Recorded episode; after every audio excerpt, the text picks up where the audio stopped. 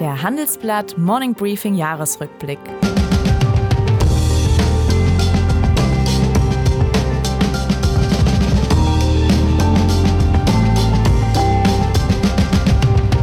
Mit Hans-Jürgen Jakobs und Sven Affüppe. Ja, Sven, wie hast du denn das Jahr erlebt? Wenn wir zuerst einmal auf die Manager schauen. Ich, nach meinem Gefühl gab es noch nie eine so rasche Abfolge von CEO-Wechseln. Die Unsicherheit äh, in den Top-Etagen der deutschen Wirtschaft scheint sehr äh, angewachsen zu sein. Das ist eine Art nervöse Zone geworden angesichts der Transformation, der Digitalisierung, all der Umbrüche, die auf die Chefs dazukommen. Wie siehst du das? Ja, du hast, du hast recht, das war ein mehr als ein turbulentes Jahr für Manager äh, auf der Top-Führungsebene in deutschen Unternehmen. Ähm, ich glaube, der Schleudersitzbegriff, der da häufiger schon äh, gewählt wurde, für das, was da als CEO, Driver Seat, äh, äh, so alles passiert und abgeht, äh, der trifft es absolut auf den Kopf. Ähm, die Verweildauer ist jetzt deutlich unter vier Jahre im CEO. Umfeld äh, gesunken. Das ist nicht wahnsinnig motivierend. Hat die Gründe, die du schon genannt hast. Die Aufsichtsräte sind wahrscheinlich noch nervöser als der Vorstand selber, reagieren unglaublich schnell auf ähm, mangelhafte Umsetzung von Managemententscheidungen, von Transformationsprozessen hin zu einem digitaleren äh, Geschäftsmodell. Das ist ja im Grunde alles nichts neu.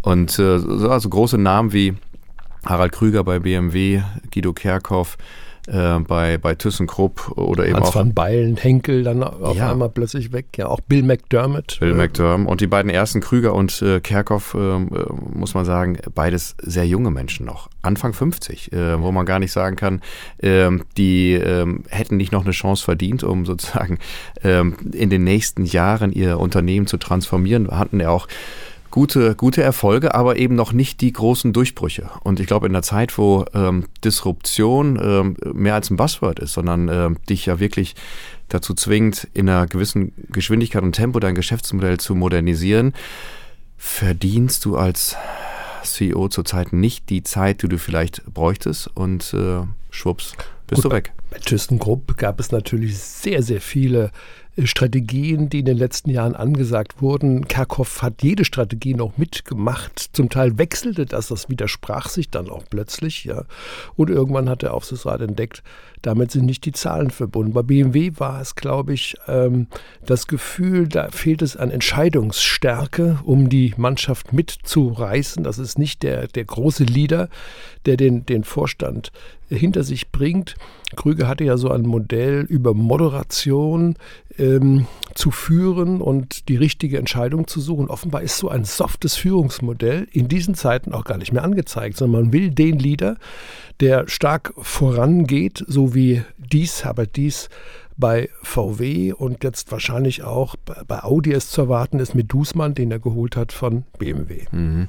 So ein bisschen Typ Manager mit Brechstange, der zumindest irgendwie einen klaren Fahrplan hat äh, und den auch exekutiert. Ich glaube, äh, ähm, der auch klare Thesen hat, klare, klar verbindet mit einem bestimmten Profil. Ja, das hat äh, dies natürlich mit der Elektromobilität bei, bei VW äh, stark nach innen wie auch nach außen Richtung Politik und andere Stakeholder äh, umgesetzt. Äh, das fehlt, kann man tatsächlich feststellen, äh, bei den Unternehmen, wo es jetzt dann auch einen CEO-Wechsel gegeben hat. Auf der anderen Seite, wir merken das ja selbst bei uns hier im Verlagshaus, Transformation zwingt dich zu ziemlich großen Investitionen.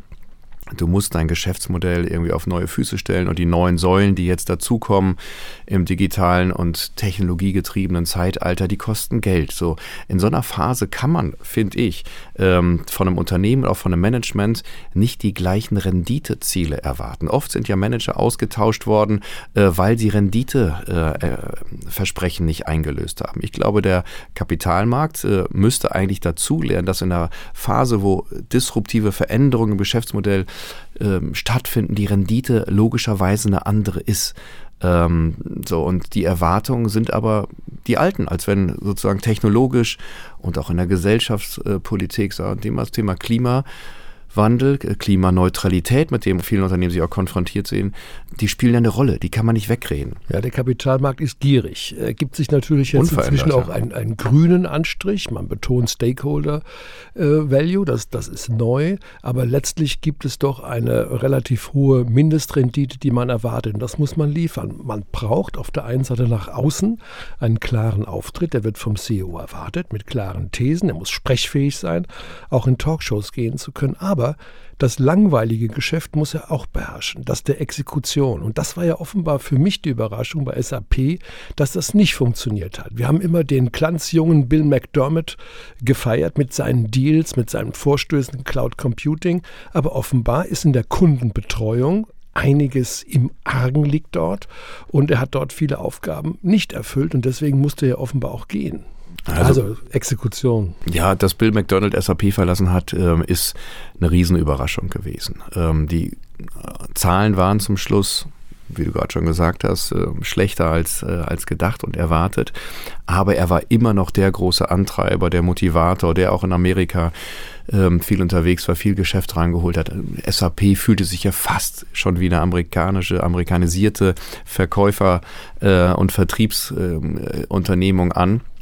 Aber äh, am Ende sind eben auch viele Sachen äh, nicht mehr richtig umgesetzt äh, worden. Und das hat sicher eben auch mit seiner Person zu tun. Dass sie jetzt es geschafft haben, eine so junge Doppelspitze zu installieren, ähm, äh, eine Frau an der Spitze, äh, einen, einen Deutschen an der Spitze, eine Amerikanerin, ähm, so, ich glaube, die Kombination ist perfekt, ähm, weil ich glaube, dieses Unternehmen auch diese Versöhnung dieser beiden Kulturen wieder braucht.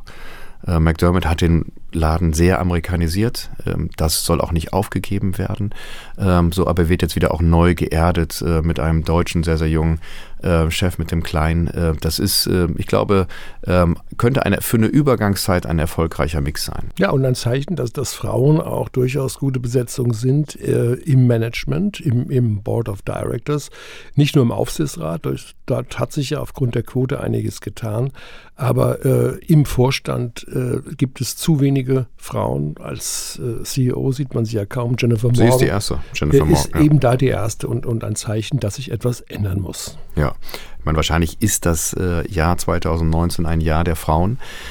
Kleiner Schlenker ja. vielleicht. Jennifer Morgan gehört sicher dazu. Ursula von der Leyen, EU-Kommissionspräsidentin. Christine Lagarde, die schon IWF-Chefin war, jetzt in Europa. Die EZB-Spitze Greta Thunberg hat äh, das Jahr extrem geprägt. Viele Frauen, die, ähm, tja, ähm, große Rollen übernommen haben oder große Themen wie, wie Greta Thunberg eben vorangebracht haben. Also das ist schon ein Phänomen. Da haben wir auch, ähm, glaube ich, 2019 eine, eine kleine Wende vielleicht auch erlebt. Ja, da hat die Gesellschaft einen Nachholbedarf, ganz erkennbar, und starke Persönlichkeiten, äh, die sich hier entsprechend positionieren und profilieren, haben da äh, eine Chance und die von dir genannten haben das jeder auf unterschiedliche Art und Weise äh, gut genutzt. Mhm.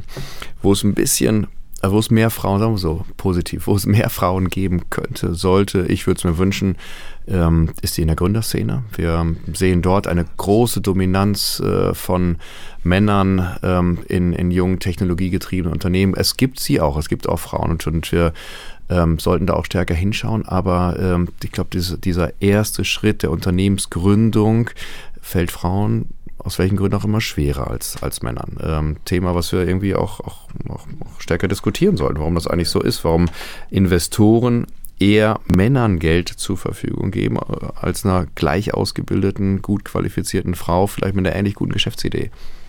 Ja, es gibt positive Beispiele im E-Commerce-Bereich beispielsweise, wo Frauen auch äh, gute Gründerinnen sind. Aber du hast recht, bei den technischen Berufen finden wir sie kaum. Und da ist es dann doch noch ein, ein Männerbündnis, das dort zum, äh, zum Tragen kommt. Und das müsste man sicherlich äh, äh ändern, schon bei den Start-ups, in dem Umfeld der Universitäten, die sich hier stark engagieren. Das wäre eine Aufgabe sicherlich der, der näheren Zukunft. Mhm. Also wir sehen ganz, ganz viele Frauen im Bereich Social Entrepreneurship. Ähm, so und ähm, ja, eine Geschäftsidee, die eben der Gesellschaft was Gutes äh, tun will, mit einem sozialen Anspruch. Und ähm, aber ich glaube, wir, wir, sollten eben auch gucken, dass es ähm, in anderen Bereichen, in anderen Innovationsbereichen merkt. Insgesamt können wir ganz froh sein, wie viel sich eben auch an positiven äh, Dingen in der Gründerszene im letzten Jahr bewegt hat. Ich war jetzt kürzlich beim Deutschen Innovationspreis vom Bundespräsidenten, der an Celonis äh, gegangen ist. Ein Unternehmen, jetzt acht Jahre alt, neun Jahre fast, von drei ähm, Studenten damals gegründet, nur auch eine Universitätsausgründung und eine Softwareplattform für Unternehmen geschmiedet hat, die wirklich branchenweit einsetzbar ist, um Prozesse zu optimieren, wirklich viel, mit der man viel, viel Geld sparen kann. Unternehmen, was jetzt eine Bewertung von über zwei Milliarden geschafft hat. Also ich glaube, wir haben jetzt knapp Dutzend, ein Dutzend ähm, Unicorns, also milliardenbewertete äh, Startups in Deutschland. Also das ja, ich glaube auch, wir sind dazu bescheiden. Das, ja. das kann uns stolz machen. Hier ist einiges gelungen, so ganz im Verdeckten äh, in den letzten Jahren. Und das sind äh, sehr attraktive Firmen. Celonis ist ja ein Beispiel für die Start-up-Kultur in München, Unternehmertum, also rund um die TU München entstanden mit Förderung einer Firma, die Susanne Klatten gehört, der BMW-Großaktionärin. Und äh, Celonis ist auf seinem Gebiet Weltmarktführer, so wie beispielsweise Flixbus auch, äh, kommt, kommt auch aus diesem Münchner Biotop, sage ich jetzt mal.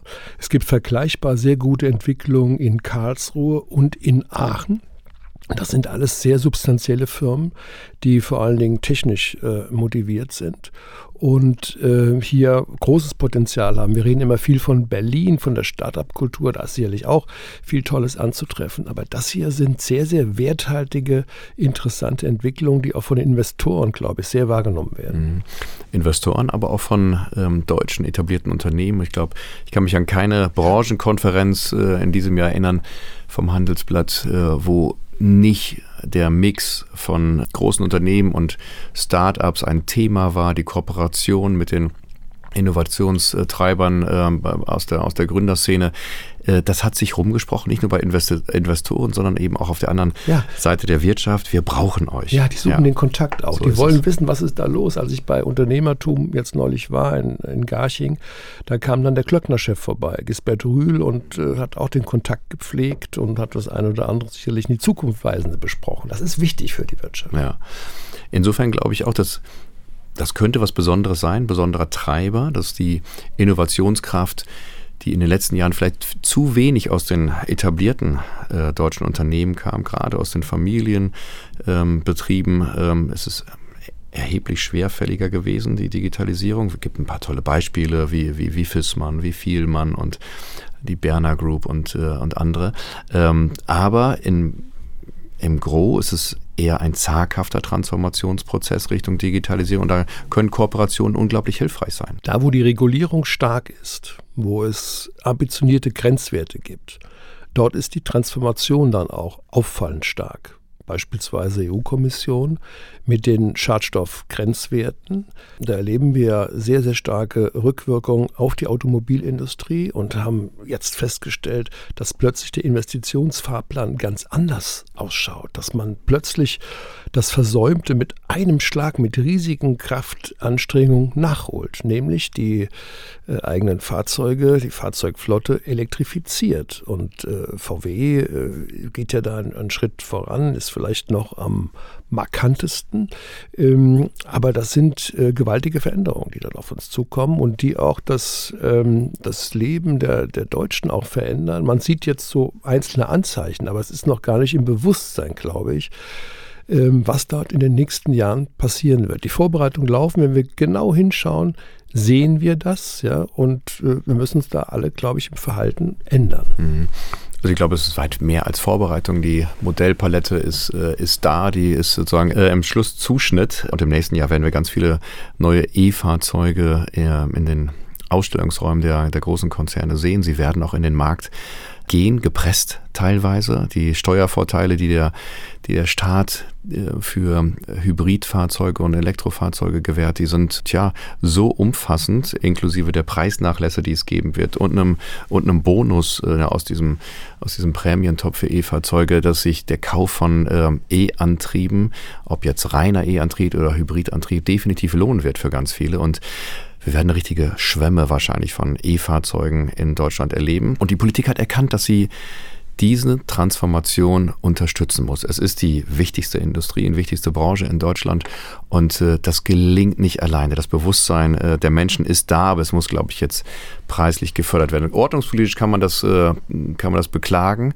aber es gibt ja kaum ein Land weltweit, in dem nicht der Staat, in welcher Form auch immer, ob über Preisnachlässe an der E-Zanksäule oder, oder anderen Subventionen mitgeholfen hat, diese E-Wende einzuleiten. Das ich glaube, es ist eine Übergangstechnologie. Ich glaube, wir werden Wasserstoff am Ende ja. in 10, 15 Jahren in der breiten Masse auch sehen. Das geht heute nur noch nicht. Und in, bis dahin, glaube ich, braucht es Elektroantriebe. Da die Umweltschäden ja alle betreffen, ist es logischerweise auch eine Aufgabe des Staates, sich darum zu kümmern und die entsprechenden Leitlinien zu äh, formulieren. Was wir noch nicht sehen, klar, wir sehen Initiativen der, der Konzerne, Modelle sind da, aber die Infrastruktur fehlt natürlich noch die Ladesäulen, die man dazu braucht. Ja, da gibt es verschiedene Initiativen, die angekündigt werden, aber die müssen auch gemacht werden. Man braucht dann Zentren, die Tankstellen der Zukunft müssen anders aussehen, die Shoppingcenter müssen anders aussehen, die müssen eigene Bereiche haben mit vielen Ladestationen. Äh, dann müssen natürlich die ganzen Batteriefragen äh, gelöst werden. Ja? Wo bekommen wir die Stoffe her? Wo stehen die neuen Fabriken? BASF äh, investiert jetzt äh, in, in der Lausitz. Das ist so ein, ein wichtiges Beispiel. Da ist eine ganz neue Industrie an vielen Stellen zu bauen. Und wir haben jetzt erstmal die Modelle, aber zu diesem ganzen Ökosystem gehört viel mehr und dann natürlich auch ein ganz anderes Fahren, eine ganz andere Einstellung zum Fahren. An, äh, es ist eben nicht mehr, man geht in die Tankstelle und, und holt sich das Benzin und dann fährt man so viel, wie man will, sondern man muss ganz bewusst damit so umgehen. Es geht um Mindset. So, und die, ja, das Mindset ändert die Bevölkerung muss da äh, hingeführt werden, ähm, Richtung Klimaneutralität und Klimabewusstsein auch in der äh, individuellen Mobilität, ähm, die wird es weitergeben müssen, bin ich fest von überzeugt. Das ist den Deutschen nicht auszureden. Aber ich glaube, äh, wenn es gelingt, ähm, klimafreundlichere Modelle ähm, auf den Markt zu bringen, ähm, dann vielleicht noch zusätzlich die Verkehrsangebote der Deutschen Bahn auszubauen, preisgünstig zu gestalten und, und, und. Ähm, ich glaube, dann kann ein Mix daraus werden, aus deutlich klimafreundlicherer Mobilität, eine Kombination aus stärker ähm, bahngetrieben, aber eben auch weiter bestehender individueller Mobilität. Ähm, so und ähm, da sind wir erst am Anfang, du hast recht. Und ich glaube, viele Fragen, eins hast du vorhin nicht erwähnt, wenn ich es kurz sagen darf, auch die, ähm, das Recycling, die Weiterverwendung von Batterien. Eine Batterie, die im Auto nicht mehr eingesetzt werden kann, weil sie da die Leistung nicht mehr bringt, die kann ja noch woanders eingesetzt werden. Vielleicht in der Industrie oder zu Hause ja. zum Laden von Solarstrom des Daches und so weiter. Ne? Die Debatte müssen wir auch führen. Bisher fällt sie für mich zu klein aus. Ja, ich denke, das ist auch Aufgabe von den Medien, die dann äh, auftauchen zu lassen, um hier einen Austausch der Standpunkte zu haben. Mhm. Ja, Hans-Jürgen, doch ganz schön viel passiert, äh, viel in, passiert in, der Wirtschaft. Ja. Äh, wir könnten wahrscheinlich jetzt noch mindestens die gleiche Zeit über die Lage der Banken in Deutschland äh, reden. Heben wir uns vielleicht äh, nochmal auf. Wir wollen da nicht alles vielleicht äh, schlechter reden, als es ist.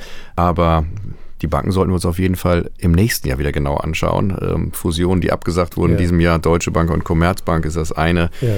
Da sind wir noch nicht am Ende äh, des Geschäftsmodells. Staatshilfen, ob sie tragen oder nicht, wie bei der NordLB beispielsweise. Ja, was wird aus den ganzen Sparkassen, Spitzeninstituten? Wird es da ein Zentralinstitut geben oder nicht? Also das sind viele, viele Fragen, die uns da erhalten bleiben. Was wird die Deutsche Bank? Was wird sie verkaufen? Wo wird sie sich zusammenschließen mit einem Partner? Die Commerzbank kann kann so nicht bleiben, wie sie ist. Also da wird viel Bewegung sein. Und äh, ja, gleichzeitig haben wir den Wirecard. Skandal, die permanenten Themen, wie reell ist die Bilanz, ja, wann kommt die nächste Enthüllung der Financial Times? Und auch das wird sich nicht ändern. Schau mal ganz genau hin. Äh, das interessiert uns ja am meisten. We Love Business hier beim Handelsblatt. In der zweiten Folge sprechen Sven Affüppe und Hans-Jürgen Jakobs über die wachsende Bedeutung vom Klimawandel und Greta Thunberg, die Positionierung Europas gegenüber der USA und Asien sowie die politischen Ereignisse des Jahres.